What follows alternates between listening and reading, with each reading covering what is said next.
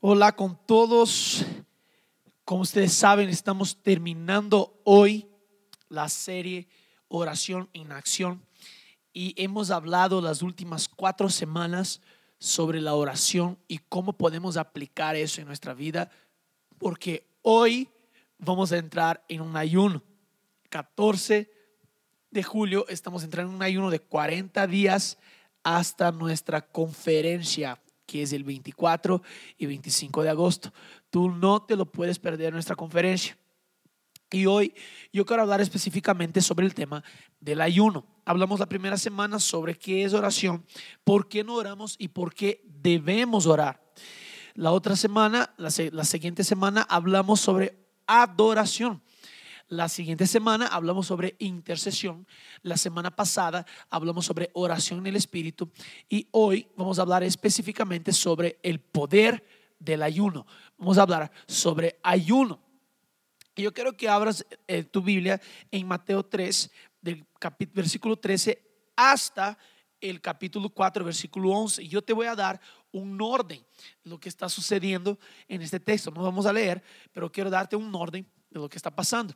Jesús viene hasta Juan Bautista y Juan Bautista le bautiza. Y ahí viene el Espíritu sobre él, viene la voz que le dice, este es mi Hijo amado en quien tengo placer. Y después Jesús es conducido al desierto para ser tentado. Jesús ayuna por 40 días, el diablo viene a tentarlo después de los 40 días, Jesús responde con la palabra de Dios, el diablo huye de él y a partir de ahí Jesús comienza su ministerio público. Ahora, lo interesante es que Jesús, él no fue al desierto para ayunar, él fue al desierto para ser tentado. Mira, muchas veces nosotros pensamos que el ayuno eh, tiene que ser una orden de Dios o algo que Dios nos manda hacer. Sí puede ser, estoy de acuerdo con eso, pero ahora, si tú ves este texto, Jesús, él ayunó porque sabía que iba a ser tentado. Ahora, mira una cosa, abre, ahora abre tu Biblia en Marcos capítulo 2 y yo quiero leer contigo, leer contigo a partir del versículo 18. Dice así, los discípulos de Juan, los fariseos, estaban ayunando. Así que algunos fueron a preguntarle por qué los discípulos de Juan y de los fariseos ayunan y tus discípulos no.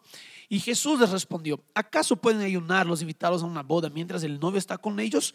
Claro que no, mientras el novio esté presente. Pero vendrá el día en que el novio les será quitado. Y entonces, sí, ese día ayunarán. Nadie remienda un vestido viejo con un paño de tela nueva, porque la tela nueva estira la, la tela vieja y la rotura se hace peor. Ni tampoco se echa vino nuevo en odres viejos, porque el vino nuevo revienta los odres. Y entonces el vino se derrama y los odres se echan a perder. Más bien, el vino nuevo debe echarse en odres nuevos. Y en la versión de Mateo va a decir que el vino nuevo se conserva en odre nuevo. ¿Ok? Ve que Jesús, fíjate que Jesús aquí está hablando específicamente del ayuno. Si tú lees todo este versículo, todo este texto, tú vas a percibir que Jesús no está hablando de solamente un derramar del Espíritu, sino que está hablando de la renovación del odre. Entonces, ¿cómo se renova el odre, Daniel? Jesús da la respuesta aquí. Él dice, van a venir días que ellos van a tener que ayunar porque yo no voy a estar con ellos. Jesús no está presente físicamente aquí. Por eso es que debemos ayunar, porque cuando ayunamos esto renueva nuestro cuerpo, nuestro odre para recibir algo aún más grande de la parte de Dios. Ahora, deja solo darme un dato interesante. Jesús, él... Ah, no, Jesús no, déjame repetir eso. El odre es hecho de piel de cordero. ¿Qué significa eso? Jesús es el Cordero de Dios que quita el pecado del mundo, así como Juan el Bautista dijo, ¿verdad? Entonces, cuando nosotros hablamos que Jesús es el odre, yo puedo poner Jesús como el odre porque es piel de cordero y son un significado bíblico. Jesús es el odre y ahora Jesús está en la cruz y le rompen el odre y se vacía todo. Y ahora Jesús cuando resucita, Efesios dice que Jesús resucita como para resucitar a su cuerpo, que es su iglesia, que es su amada. Y ahora Dios le derrama una nueva porción que somos nosotros, somos nosotros como su iglesia. Yo puedo decir que la muerte de Jesús fue un ayuno para que el odre fuera renovado y ahora tengamos el cuerpo de Cristo. Ahora, déjame dar tres beneficios espirituales del ayuno. Número uno, nos ayuda a resistir tentaciones. Fíjate que en Mateo capítulo 4, cuando Jesús fue al desierto, Él no fue para ayunar, Él fue para ser tentado. La Biblia dice que Jesús, sabiendo que iba a ser tentado, ayunó por 40 días. Y ahora Jesús, Él comienza a resistir las tentaciones porque ayuna. Mira, ¿quieres conocer una persona? Conversa con esa persona cuando esa persona está sin comer. De verdad, el ayuno saca toda la carnalidad que tenemos en nosotros aún.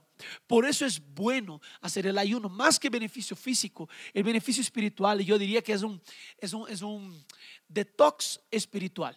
Y comienza ahora a limpiar tu carácter y dejarte más a la imagen y semejanza de Cristo. Pero ahora, nosotros tenemos que entender que ayuno es un momento de preparación. Mira la vida de Esther, porque si no, si no entiendo que ayuno es un momento de preparación, yo siempre voy a pensar que Dios me va a liderar en un ayuno. Pero ahora, Esther, ella simplemente dice, prepara el pueblo, pon en ayuno porque yo voy a entrar en la presencia del rey. Pero ahora, el ayuno tiene que ser una disciplina en tu vida. Yo aprendí que el ayuno tiene que ser una disciplina y voy más de cuatro años ayunando todas las semanas, todas las semanas, por lo menos una vez a la semana. ¿Por qué? Porque esto me mantiene sano físicamente y también espiritualmente. Ahora, el mayor beneficiado del ayuno eres tú. Y esto te va a ayudar a resistir las tentaciones del diablo. Ahora, punto dos, el ayuno nos alinea a la perfecta voluntad de Dios. Juan capítulo 4 dice, versículo 30, dice, salieron del pueblo y fueron a ver a Jesús. Mientras tanto, sus discípulos les insistían, rabí, come algo. Yo tengo, y, y Jesús les responde, ¿no? Yo tengo un alimento que ustedes no conocen.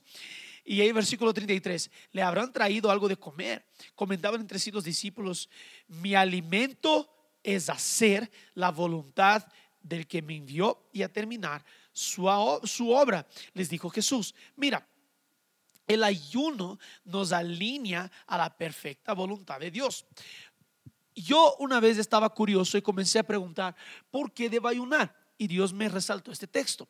Porque Jesús ahora, Él no tenía la necesidad de comida. Los discípulos tenían la necesidad de comida, pero Jesús no tenía esa necesidad.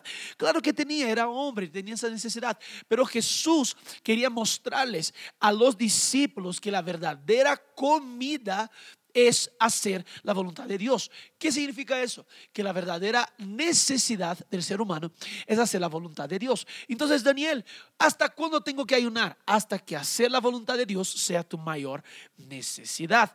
Ahora, alinea, nos alinea la voluntad de Dios. Mira, Esther, ella, yo mencioné Esther en el primer punto porque ella anuncia un un ayuno para poder entrar en la presencia de Dios. Entonces, del rey, perdón, el rey Azuero.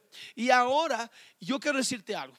El ayuno no solamente alinea nuestra expectativa a lo que Dios tiene, sino que cambia corazón de reyes.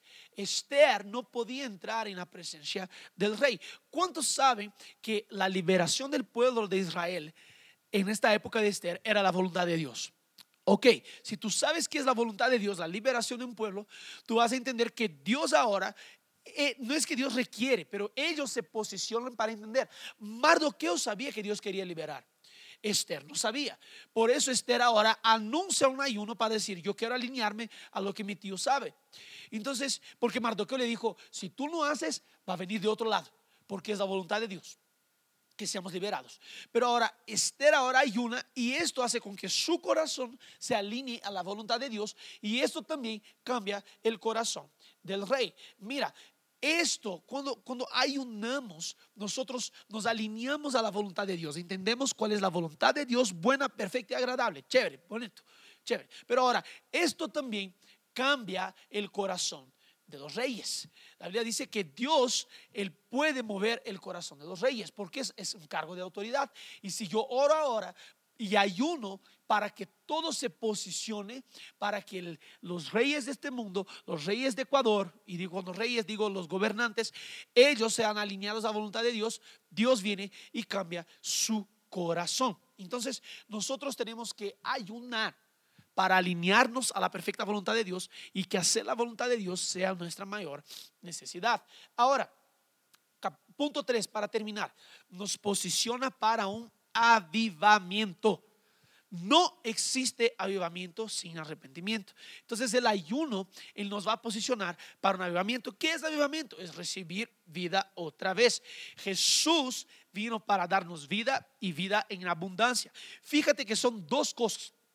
Vida es la nueva vida que tenemos en Él. Somos salvos, redimidos, liberados, ahora y estamos en el cielo. Vamos al cielo, ¿ok? Ahora, vida en abundancia es todo lo que Dios tiene para mí aún en esta vida. Entonces, es lo que dice a los discípulos, ¿no? Que han dejado todo para servir y Jesús dice, no hay quien haya dejado todo por mí que no va a recibir aún en esta vida la recompensa.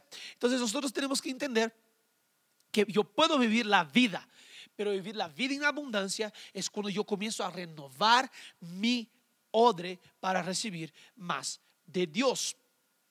Ahora mira, um, abre tu Biblia conmigo en Jonás, capítulo 3, del versículo 1 al versículo 5. Antes de leer, quiero solo agregar algo. El ayuno, cuando tú lo haces, comienza a posicionarte para ver algo, cosas nuevas. Entonces, cuando te posicionas para ver cosas nuevas, cosas malas van a salir de ti. Te voy a decir que un ayuno bien hecho y bien disciplinado es mucho mejor que cualquier sesión de sanidad interior que tú puedes pasar, porque esa es una sanidad interior hecha por el Espíritu Santo. ¿Ok? Entonces, abre Jonás, capítulo 3, versículo 1. Dice, la palabra de Dios vino por segunda vez a Jonás. Anda, ve a la gran ciudad de Nínive y proclámale el mensaje que te voy a dar. Jonás se fue hacia Nínive conforme al mandato del Señor. Ahora bien, Nínive era una ciudad grande y de mucha importancia. Jonás se fue internando en la ciudad y la recorrió todo un día mientras proclamaba, dentro de 40 días Nínive será destruida, dice Jonás. Y los ninivitas le creyeron a Dios, proclamaron un ayuno y desde el mayor hasta el menor se vistieron en luto en señal de arrepentimiento. Mira eso. Entonces, Dios ahora le da una misión a Jonás. Le dio una misión a Jonás. Jonás huye de la misión. Y cuando está en la tempestad en el barco hacia Tarsis, él salta del barco y un pez le traga. Y en estos tres días que está en el pez, Dios habla con él y dice, tienes que volver a Nínive. Y él dice, ok, Dios, yo voy. Déjame, déjame solo dar un insight aquí para ustedes. Si tú fuiste sellado con la marca de Dios, puedes estar seguro que lo que estás haciendo ahora, si tú no estás bajo lo que Dios está haciendo, el Espíritu Santo va a encontrar una forma de convencerte. Entonces, Dios es bueno y vas a ser convencido a hacer la voluntad de Dios. Ahora, Jonás, no sé si ya percibiste eso, pero Jonás fue forzado a hacer un ayuno de tres días. Estaba en la panza del pez y no tenía que comer. Entonces eso ahora le alinea aún más a la voluntad de Dios. Y ahora llega a la ciudad de Nínive anunciando que Dios iba a destruir. Si no hubiera arrepentimiento en esa ciudad, iba a haber destrucción. Ahora, toda una ciudad fue salva. Porque Jonás entendió y fue convencido por Dios para ir a predicar. Pero Jonás hizo un ayuno de tres días forzado. Dios estaba enseñando, prepárate para el lavamiento, prepárate para lo que va a suceder. Entonces ahora Jonás entra en la ciudad y la ciudad entiende que debe, que debe ayunar, porque ahora toda la ciudad está salva. Mira, ellos entendieron, se arrepintieron y se hicieron un ayuno y ahora toda la ciudad está salva y fue proclamado un ayuno para recibir algo nuevo de la parte de Dios. Y si nosotros, si yo te digo que nosotros nos estamos posicionando para un ayuno como, como iglesia, para ver un avivamiento en la ciudad de Quito, en la nación ecuatoriana, para que veamos personas siendo transformadas por la gracia de Dios. ¿Ok? Entonces te quiero animar a que ayune con nosotros en este tiempo. Que Dios les bendiga, que tengan una excelente semana. Nos vemos la próxima semana.